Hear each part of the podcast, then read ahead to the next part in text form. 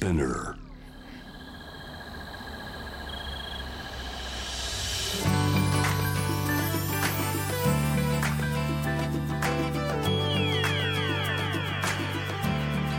ENEOS 4 Hour Earth One by One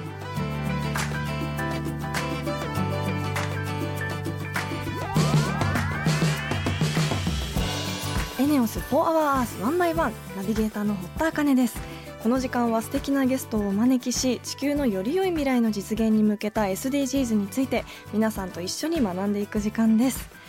今年ももう残りわずかですね。皆さん2021年何かやり残したことはありますか？私は1年始まる時にその1年で何か達成したいこととかやり始めたいこととかいろいろ箇条書きにしているんですけどそれを見ていて今年やり残したことがダイビングのライセンスを取るっていうことなんですよ。今年の1月に奄美大島でクジラと泳いだ話をこの番組でもさせてもらったと思うんですけどあのやっぱりその時にこう実際に自分の体一つで海に入ってあのなかなかこう一緒に泳ぐことができない生き物と泳ぐことにすごく感動を覚えたので今年はダイビングのライセンス取りたいなと思ってたんですけどやっぱりなかなか時間がなかったりそういう状況じゃなかったりで取りに行けなかったので来年は来年こそはライセンスを取ってクジラとかイルカとかウミガメと泳げるようになりたいなと思います。実際に海で泳いでみるとやっぱりこう人が出したゴミが浮いていたりとかなんかそういうことに自分の目を通してあの気づくことができるのでやっぱりこの番組でもいろいろそういう海のあの問題とか課題とか学ぶこともありますし自分の目で実際に見て経験していきたいなと思います。ということで本日も SDGs 学んでいきたいと思います地球の未来を考えるこの番組はエネオスの提供でお送りしますエネオスは2040年までに自社で排出する CO2 の量をさまざまな取り組みからプラスマイナスゼロにするカーボンニュートラル企業を目指していて私たちの未来に不可欠な脱炭素循環型社会の実現に向けて具体的な取り組みをされているそうなのでそのあたりも番組で分かりやすく紹介していきたいと思います。そしてこの番組は J-WAVE をキーステーションに FM ノースウェーブ ZIPFM、FM802、クロス FM、JFL5 曲をネットしてお送りします。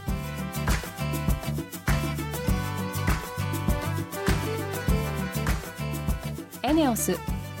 4 Hour Earth One by One This program is brought to you by ENEOS エネオス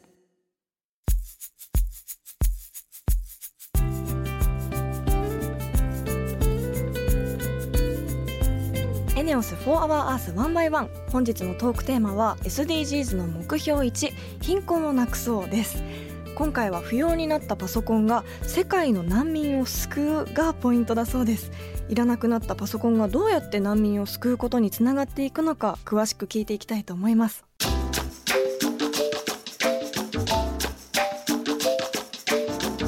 エネオス4 h o u r Earth 1 by 1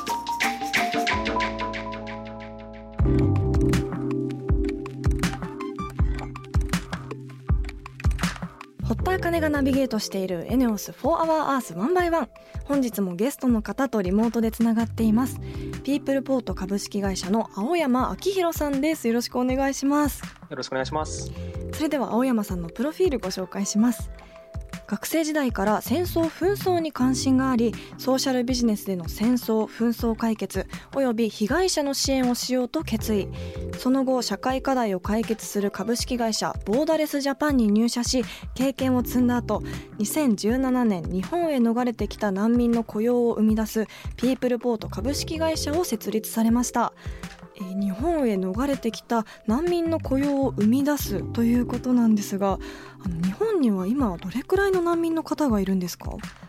はい、えーとそうですね。あの、まあ、日本にまずいらっしゃる方でいうと、まあ、中東アフリカの方が、まあ、一般的に多いんですが、はいえーまあ、ここ数年で見ると、年間1万人ぐらいの方が日本に避難、まあ、してきているという形になります。はいまあ、難民申請をするわけですけれども、その認定、認められるまでですね、平均、えーと、今でいうと3年ぐらいかかるというふうに言われています。はいじゃあ3年待った後実際認定されるのかというと認定される数も非常に少なくて0.2%あるいは0.4%ぐらい非常に低い数字を推移しているという形になります。あの中東もアフリカもすごく距離があるのに1万人もいるという事実にすごく驚きました、はい、あそうですね。はい、はい、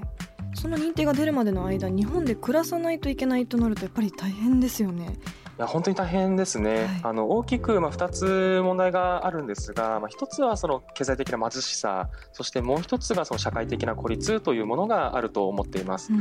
あの難民申請をした後ですね、あの全ての方ではないんですが、あの一部の方であの9ヶ月後からですね、あの働く許可を国からもらえる人たちがいるんですね。はい、でまずそのその8ヶ月間ぐらいに関してはその支援に頼るしかないということが一つと、うん、あとじゃあ就労許可が下りたからといってスムーズに働けるかというとそういうわけではなくて、うん、日本語が話せないためあの仕事がない見つからないということも多いですね。はいでさらにまあじゃあそういった自分の状況を身近に相談できる人がいるかというとそういう場を持ってる人も少なくて社会的に孤立してしまうという人が大勢いらっしゃいます。うん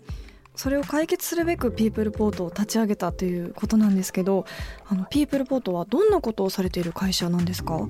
はいパソコンのリユースリサイクル事業を通じてあのそういった日本に逃れてきた難民という立場の人たちが働ける場所を作ってで、まあ、さらにそのパソコンの資源の再利用によってその環境問題の解決にも貢献をしようというあのゼロ PC という名前で事業を展開しています。もうゼロ PC っていうのは、はい、それにどんな意味が込められているんでしょうか？はい、あの大きく2つのゼロの意味を込めてまして環境負荷ゼロ、えー、うん、難民ゼロを目指すエシカルなパソコンという意味を込めております。あえ難民の方の雇用はどのようにして生み出しているんですか、はい、基本的には企業さんですとか個人の方で使い終わったパソコンをお引き取りさせていただいてそれをまあリユースしていくその修理の過程で働ける場を作っているという形になります。はい、はいそもそもなんでこうパソコンなどの電子機器を取り扱おうと思ったんですか？はい、えっ、ー、と、まあ、いろいろ理由はあるんですが、うん、えっ、ー、と、大きく申し上げますと、難民と、あの、いう言葉もあんま良くないんですが、はい、あの、国のお荷物だと言われることも、まあ、たまにあるんですね。うん、なので、あの、まあ、一緒に働くことによって、彼らの生活だけが良くなるということではなくて、やっぱ日本社会に受け入れられないといけないと思ってます。はいでその上であのこの日本で授業をするのでやっぱ日本社会に貢献をするべきだというふうに考えてました。うん、はい、であの日本でいうとですね年間数百万台あの毎年ですねあの廃棄のパソコンが出るんですね。でそれをあの回収してリサイクルリユースすることができれば日本のゴミ問題、うん、そして資源問題にも貢献できるんじゃないかということを考えました。なるほど、はいあとまあ追加になるんですがその電子機器ってあの品番とか中のあのソフトウェアの話とか基本的に英語で表記されることが多いんですね。はい、はい、で基本的に難民として日本に来ている方まだまだ日本語が上手でない方多いので、うん、日本語ができなくても取り組めるんじゃないかということで、うん、このパソコンのリユースリリサイクルという事業をしています。うん、なるほど。はい、いろんなことを考えた時にすごくフィットする環境だったんですね。そうですね、はい実際にそのピープルポートでは難民の皆さんの反応いかがですか？ありがたいことに普通の生活ができるようになったという話はよくしてくれます。うん、あの、当たり前に自分の食べ物が買えて欲しいものが買えてちょっと気を許せる場ができたと、そういうなんか当たり前の日常生活を手に入れることができたということは、はい、メンバーから話をもらってます。うんさらにあの難民救済以外にもゼロ PC の活動は日本の教育にも貢献されているとお聞きしたんですけど、どのように貢献されているんですか？はい、あの企業様からパソコンを引き取りさせていただく際にパソコンなどを出していただいた方にお金をお支払いするのではなくてその買取金額相当をあの日本の子どもたちを支援されている NPO 団体様に寄付させていただいているんですね。はい、はい、なのであの、まあ、企業様としてはあのいらなくなったものは無料でデータ消去まで含めて無料で引き取ってもらえるのということと、あとそれそれがあの勝手にまあピープルポートとしてお金に換算をしているのでそれがまあ寄付活動になるということで、まあ、間接的にその日本の子どもたちの支援をさせていただいているという形になります。えー、どんなところに寄付をされてるんですか？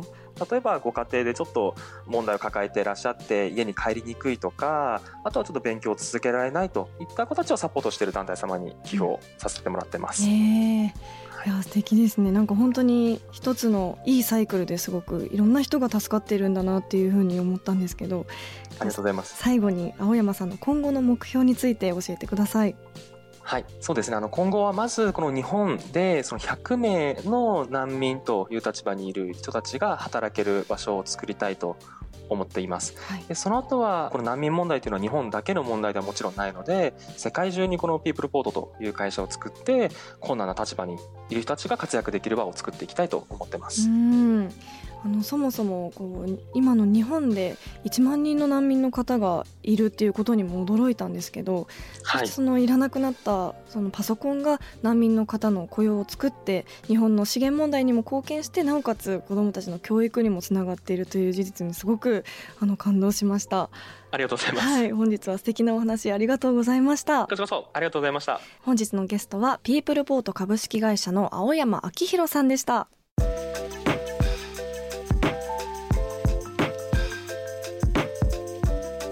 エネオス4 Hour Earth One by One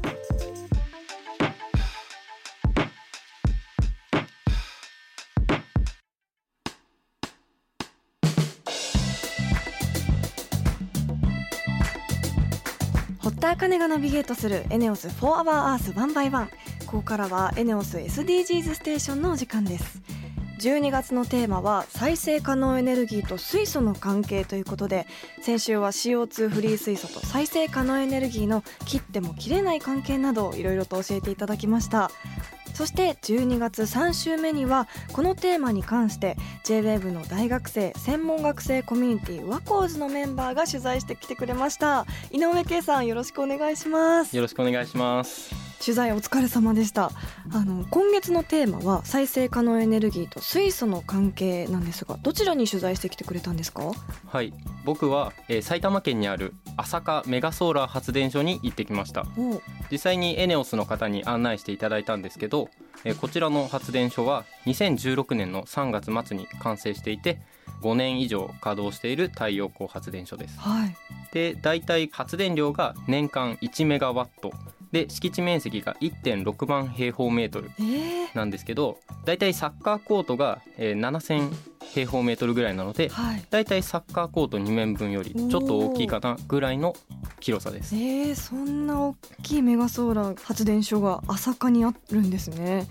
CO2 フリー水素を作る上で大切な再生可能エネルギー太陽光発電について取材してくれたということなんですけど実際に発電所に行かれたということでやっぱり大きかったですか？そうですね。やっぱりメガソーラーっていうくらいなので、はい、やっぱりとても広くてその見渡す限りずっとこう全てのパネルが南向いてずっと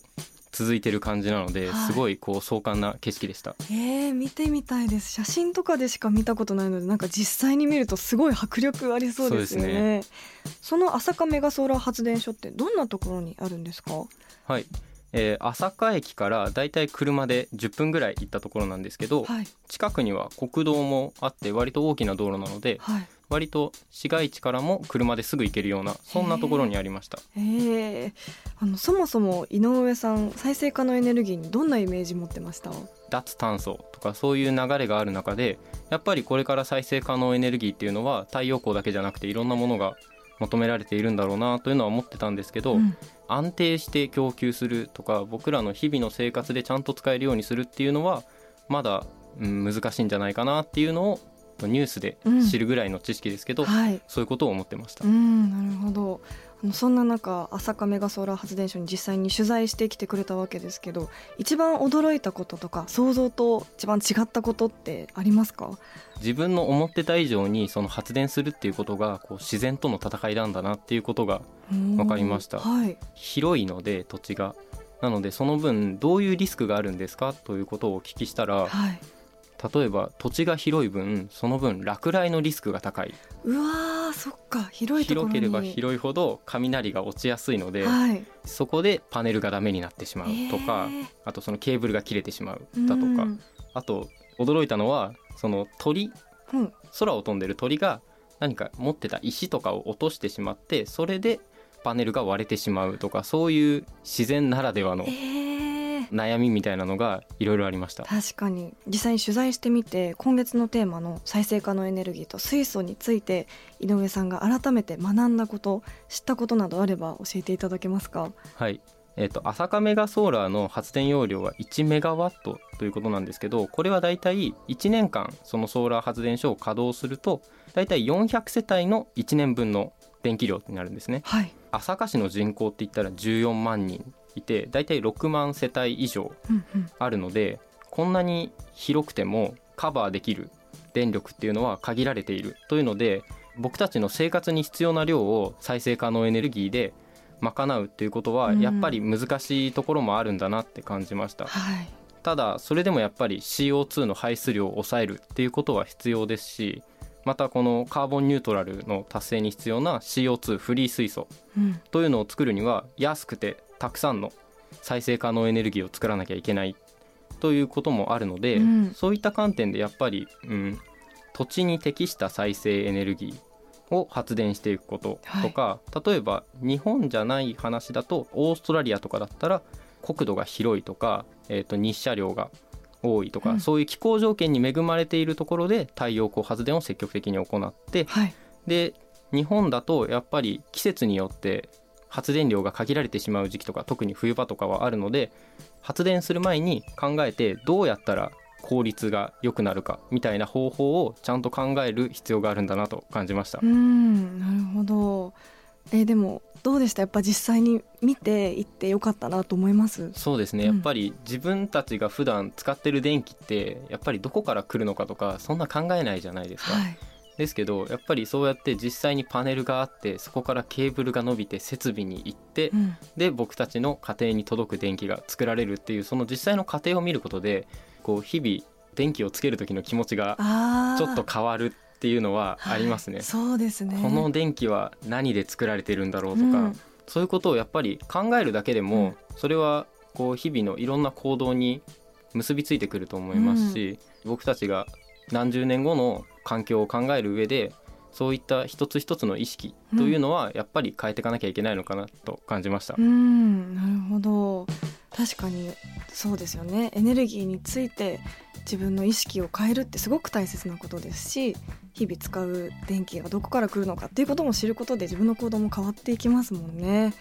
いやでも良かったですねその取材そうですね本当に行けてよかったです。いや羨ましいです。私も実際に行ってみたいなと思います。ぜひぜひまたはい何か取材お願いします。ということで本日は J-WEB ワコーズのメンバー井上さんありがとうございました。ありがとうございました。エネオス4 Hour Earth One by One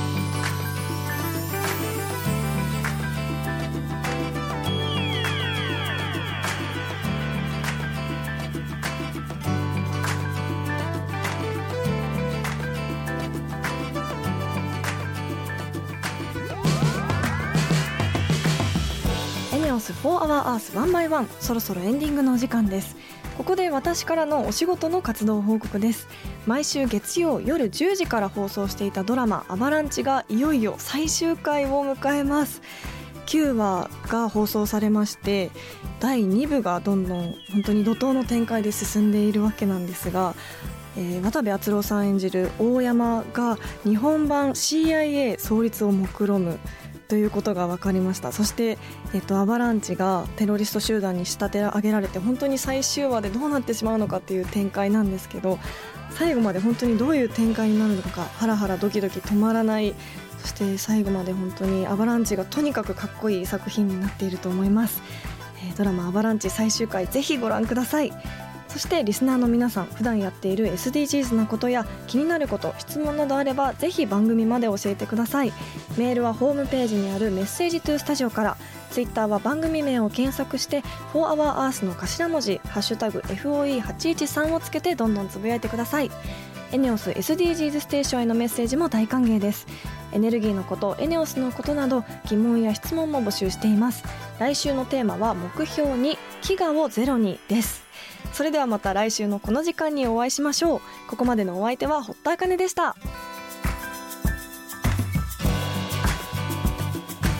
エネオス4 Hour Earth